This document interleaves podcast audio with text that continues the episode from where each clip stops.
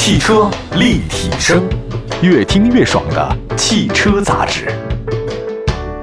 各位大家好，本期的汽车立体声又跟各位见面了。今天呢，我们主要说说目前市场上流传比较广的四个热议的汽车新闻。呃，大家说点比较劲爆的，尤其是我自己个人很感兴趣的啊。我我有很多恶趣味，我的恶趣味就是说，这商业市场当中啊，它有很多你意想不到的东西。你觉得这个事儿就是这样吗？哎，好像背后各有深意。一般像我们这样的吃瓜群众的话呢，可能看的只是一个结果。但如果你把这个时间线啊、故事线，你把累积起来的话呢，就像那个破案一样，再离奇的故事，只要你线索多了，时间够了，足以理解为顺理成章。所以我想讲的第一件事儿，就是大众与江淮汽车签署的增资意向书。嗯，五月二十九号，江淮呢发了个消息，说这安徽省国资委、大众中国投资还有江汽控股三方签了一个。关于向安徽江淮汽车集团控股有限公司增资的这个意向书的公告，嗯，我先说一下这公告怎么写的啊，咱再分析后面的事儿可有意思了。这个公告说，大众中国投资呢，在二零二零年十二月三十一号前或各方另行约定的其他时间，通过增资方式获得江汽控股百分之五十的股权。增资完成以后，大众中国投资成为江汽控股的股东，同时安徽省国资委它控股的持有的江汽控股的股权由现在百分之百。降到百分之五十，他们双方交易的这个价格没定，没有公布。公告说，最终的价格以各方最终签署交易文件所记载且经有国有资产管理机构审批确定的价格为准，那就留个活口啊。这个钱不好说多少钱了，但有个时间说，大家呢希望在今年的七月三十一号之前达到最终协议啊。这个合资完成以后，大众中国投资将持有合资公司的百分之七十五的股份，也就是说，大众集团将授予未来的这家公司主流品牌及一系列的这种新能源产品。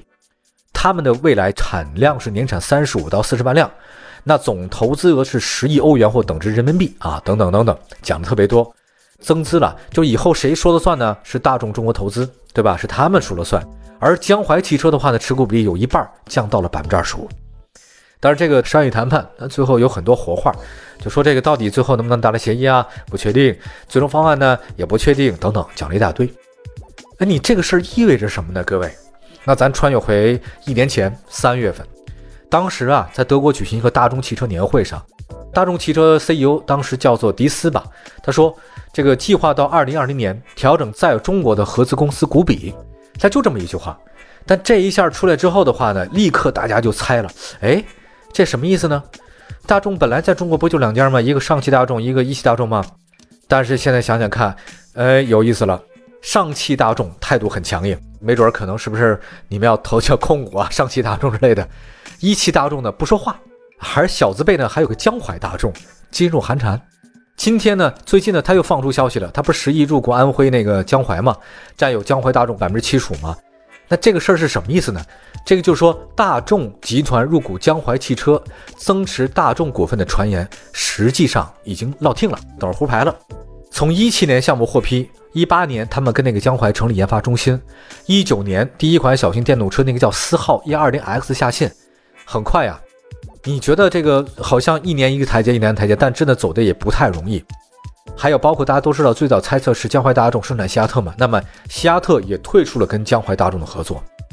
现在呀，这种博弈啊，真的是太有意思了。你是做新能源，你还是做西亚特低端车，你还怎么跟上汽大众和一汽大众以后在车型、在其他品牌上的这种划分，每一个都是寸土必争啊。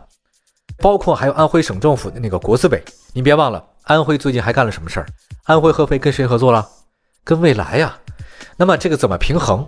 你跟合肥成立蔚来，你在江淮跟芜湖又成立这玩意儿，这个中间平衡点怎么找？是不是下一大盘更大的棋？这个也说不清楚了，对吧？所以我在想啊，就是江淮啊，它这么多年做的怎么样呢？我们查了一个数据，说这个江淮汽车在此之前，就今年之前，连续三年出现亏损。去年是通过政府补助、非流动资产处置，那什么呢？就是卖房子呗，或者卖地之类的啊，实现了这个扭亏为盈。那现在在中国汽车市场进一步放开的情况之下，这个业绩啊算是劣迹资产。那么一七年八月份，当时国务院印发了一个通知，就说你外资增长的若干措施意见，鼓励外资参与国企的优化组合，鼓励外资参与这个国企混改。那么也就是说，江淮算是第一次混改的践行者。安徽省国资委原来控股百分之百，现在只控股百分之五十了。不过这个合作呢，到现在为止啊，算是基本有个大的方向，就是大众规划在江淮大众呢是二零二五年，他们将向中国消费者交付一百五十万辆的这个新能源汽车，在拥有更大的这个话语权之后，江淮大众在大众的战略当中，未来比上汽大众或者一汽大众可能还要更加重要。我想讲的就是，别看只是一个小小的公告，它背后的这个故事还是比较多的。那这个三家怎么来平衡哈？很有意思的一件事儿。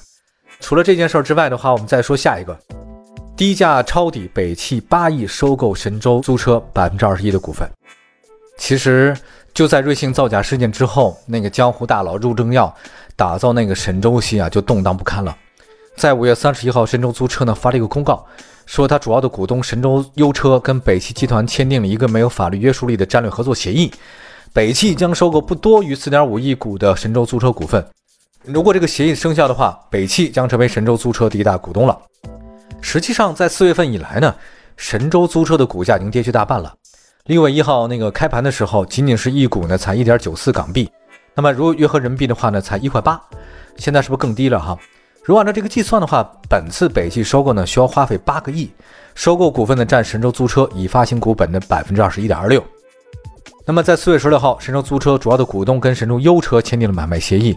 将分两批次收购神州租车的股份等等，那么反正就是中间股份来回换来换去吧。交易完成之后呢，这个什么神州优车全盘退出，北汽呢是完全的接盘等等。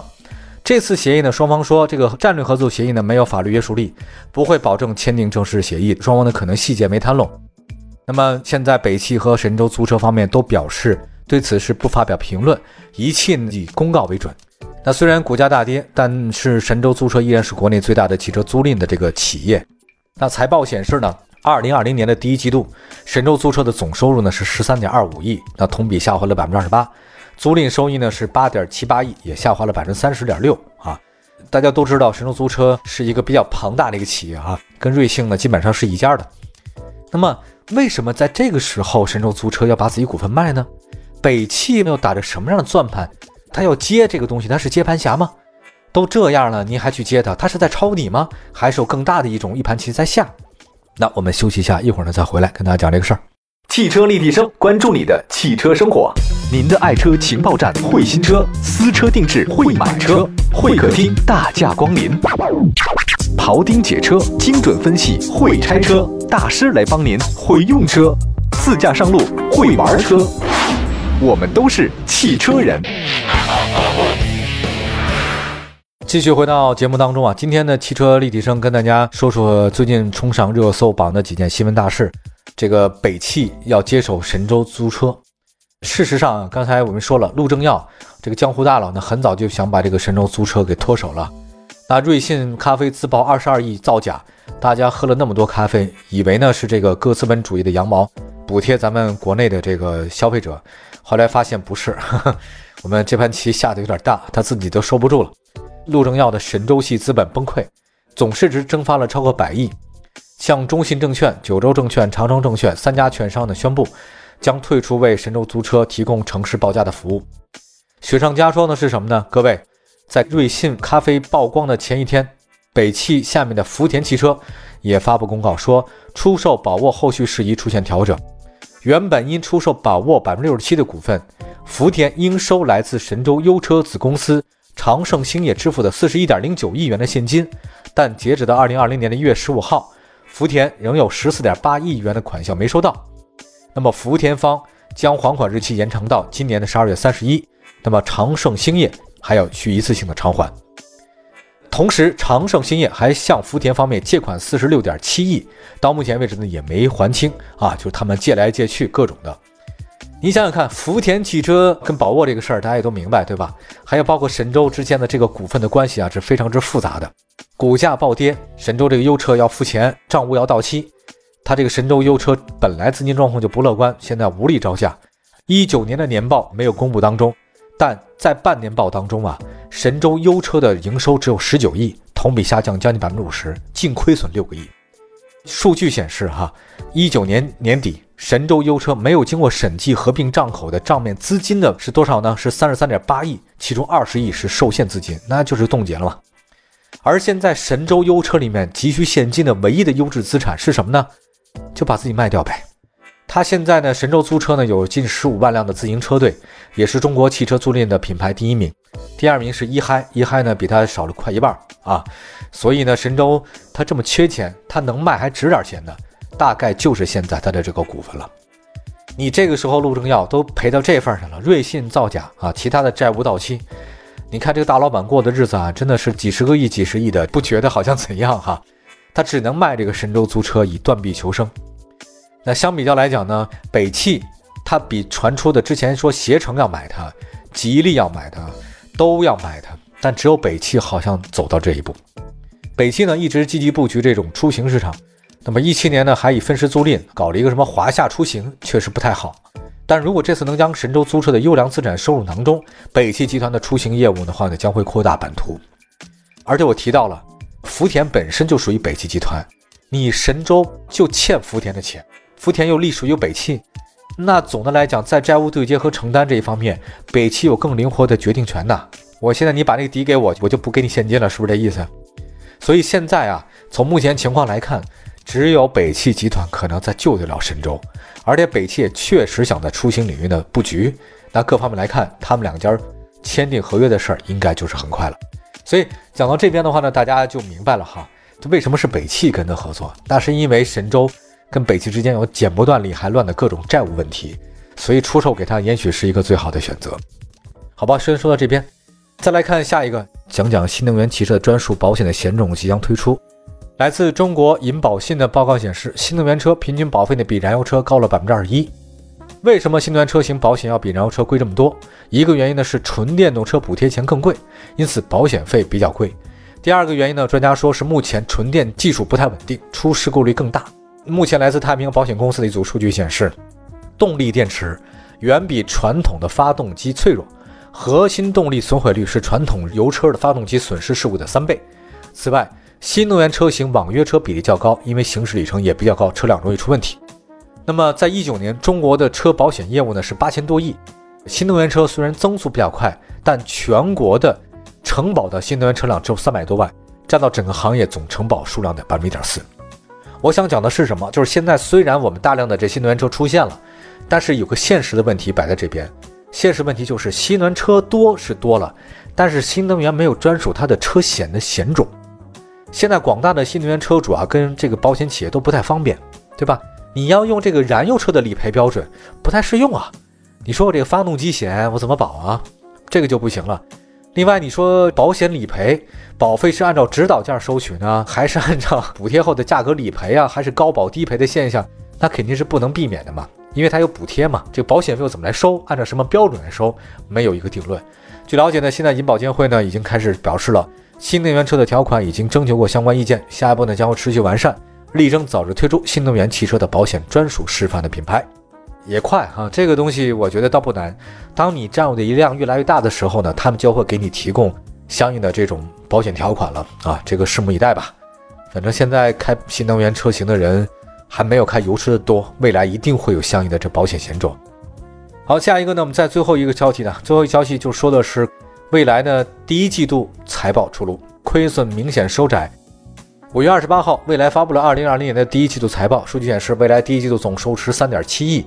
同比呢是少了点，经营性亏损十五点七亿，但环比收窄了。